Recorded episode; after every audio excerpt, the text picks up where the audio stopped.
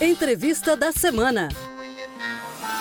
Na retomada do segundo semestre letivo no estado em meio à pandemia de Covid-19, o MP catarinense segue atuando em três frentes: protocolos sanitários, conteúdo pedagógico e evasão escolar. Hoje eu falo com o promotor de justiça João Luiz de Carvalho Botega, coordenador do Centro de Apoio Operacional da Infância e Juventude, para dar todos os detalhes deste acompanhamento. Olá, promotor! Nesse início de segundo semestre, o MP catarinense continua de olho em questões que considera essenciais. O senhor pode dar detalhes para a gente? Bom, o Ministério Público tem atuado desde o ano passado para garantir o retorno seguro das atividades escolares aqui em Santa Catarina e hoje o nosso estado é referência nesse aspecto. Retornamos aí com as atividades escolares em todo o estado em fevereiro deste ano e agora nesse segundo semestre nós continuamos e vamos reforçar a nossa atuação nesses três pilares. O primeiro deles é a garantia da segurança sanitária eh, e o cumprimento rigoroso dos protocolos de biossegurança estabelecidos nas normativas estaduais e nos planos de contingência estadual, municipais e escolares. Nós tivemos já uma, uma experiência de, de, um semestre de aulas eh, presenciais eh, funcionando e verificamos que, de fato, a escola é um espaço seguro desde que cumpridos esses protocolos sanitários já mencionados nossos indicadores, né, nossos índices de contaminação dentro do, do, espaço escolar são baixíssimos, o que demonstra que a escola, de fato, é um espaço extremamente seguro para as nossas crianças e nossos adolescentes,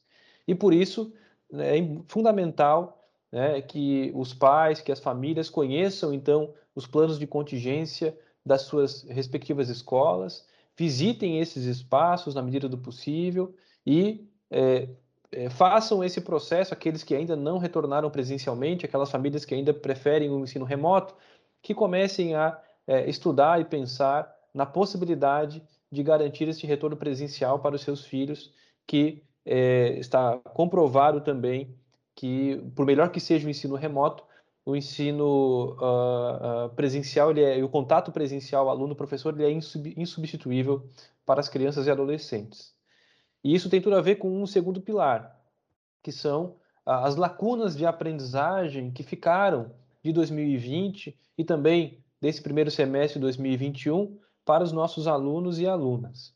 Então, nessa, essa é uma outra frente, uma outra grande preocupação do Ministério Público, no sentido de que haja é, estratégias elaboradas por cada escola, por cada rede, para garantir é, que aqueles conteúdos que não foram é, repassados, eventualmente aqueles alunos que não conseguiram é, aprender a, é, todo o conteúdo que deveria ter sido passado né, no, no, nos últimos tempos, que haja então uma estratégia de é, reforço, né, uma estratégia de reposição de conteúdo é, para garantir que todos os alunos e todas as alunas tenham o seu direito à aprendizagem garantido, né, para que a gente possa então fazer esse esforço conjunto, é, família, escolas, professores e toda a rede de proteção da criança e do adolescente para garantir que as crianças é, recebam é, de forma com muita qualidade todo o conteúdo a que tem direito, seguindo aí os critérios da Base Nacional Comum Curricular, seguindo os projetos políticos pedagógicos de cada escola,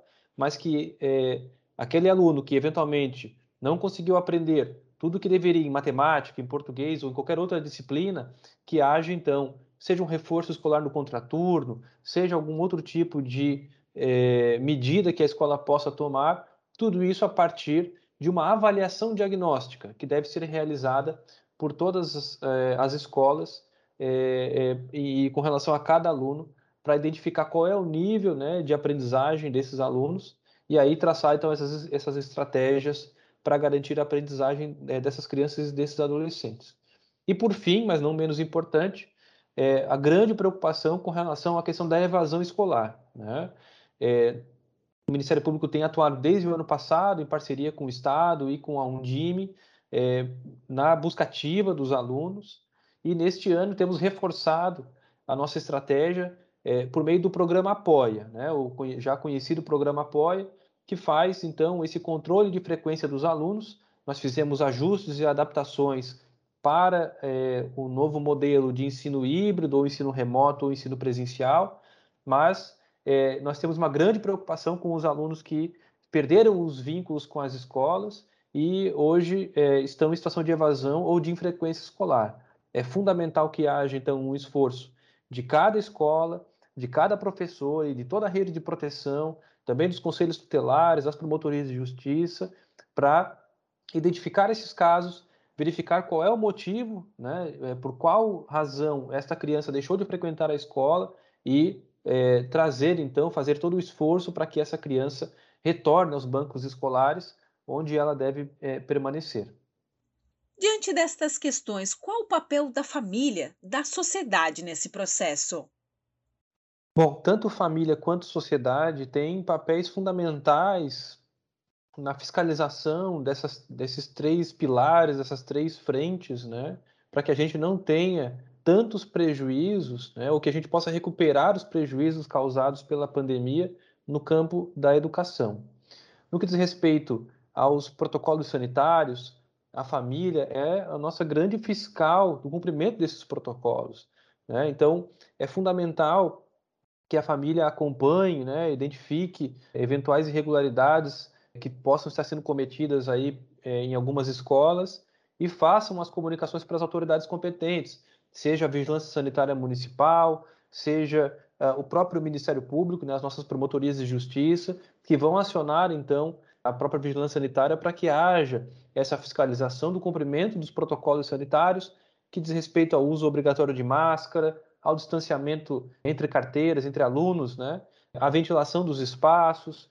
Então, todos esses protocolos que estão estabelecidos já uh, desde o ano passado em normativas estaduais e também no plano de contingência de cada escola. Então, é muito importante que os pais conheçam esse plano de contingência e apoiem a fiscalização desses espaços, né, do cumprimento desse plano de contingência para que a gente consiga manter a escola como um espaço extremamente seguro para as nossas crianças e os nossos adolescentes. Com relação à questão é, da aprendizagem, né, é muito importante, então, que os pais conversem com, com a, as suas escolas, com os diretores e diretoras de escola, né, se identificarem algum tipo de dificuldade de aprendizagem, se identificarem alguma lacuna, né, busquem então o professor, conversem com o professor. É muito importante que isso né, chegue então ao conhecimento é, da escola também. E a escola deve fazer essa avaliação diagnóstica né, do, do nível de aprendizado dos alunos, e aí cada escola, dentro do seu projeto político-pedagógico, cada sistema municipal que tem autonomia garantida por lei, deve traçar então estratégias para é, garantir este reforço, né, para garantir é, que essas lacunas de aprendizagem sejam preenchidas agora nesse segundo semestre e, nos próximos anos.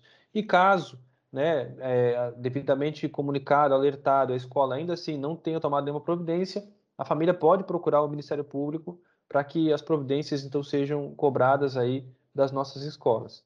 E por fim, com relação à questão da evasão escolar, é fundamental né, é, reforçar que a matrícula e a frequência nas escolas continua sendo obrigatória no país, e aqui em Santa Catarina não é diferente é, o que é possível, né? o que a lei garante hoje é o direito de opção dos pais à modalidade de ensino, se vai ser a modalidade presencial, se vai ser a modalidade remota ou a modalidade híbrida, mas os alunos, independentemente da modalidade, devem continuar matriculados e frequentando a escola. E aí a sociedade deve estar muito atenta, né? Aquelas crianças que estão fora da escola, porque muitas vezes, geralmente, é, é, a evasão é fruto de uma outra violação de direito, né, que está na raiz e a evasão é apenas a consequência. Né? Então, quando a sociedade, algum familiar, algum, é, algum conhecido identificar uma situação de evasão escolar, é muito importante que isso seja comunicado, seja para a escola, seja para o conselho tutelar, para o próprio Ministério Público. Pode ser feita uma denúncia no Disque 100, né? é, garantia de anonimato, então, para que essa criança seja buscada, para que seja identificado. Essa criança não está trabalhando, não está estudando, por quê? Porque ela está é, vítima de exploração do trabalho infantil, porque ela sofreu algum tipo de violência, de abuso sexual ou é, psicológico, ou está sendo negligenciada pela família. E aí a rede de proteção vai tomar as providências para garantir que a criança retorne para a escola, porque a escola é também, além de um espaço de aprendizado, é também um espaço de socialização e de proteção das crianças e dos adolescentes. Então a sociedade deve estar muito atenta a essas crianças, que estão fora da escola e, e, e que façam as comunicações necessárias é, para as autoridades competentes para que a gente não deixe nenhuma criança para trás. Esse é o nosso desafio. Obrigada pela entrevista. Eu conversei com o coordenador do Centro de Apoio Operacional da Infância e Juventude e promotor de justiça, João Luiz de Carvalho Botega. Para saber mais sobre o assunto, acesse nosso portal mpsc.mp.br. Até a próxima! Você ouviu Entrevista da Semana. Para saber mais sobre o assunto, acesse o site do Ministério Público de Santa Catarina, www.mpsc.mp.br.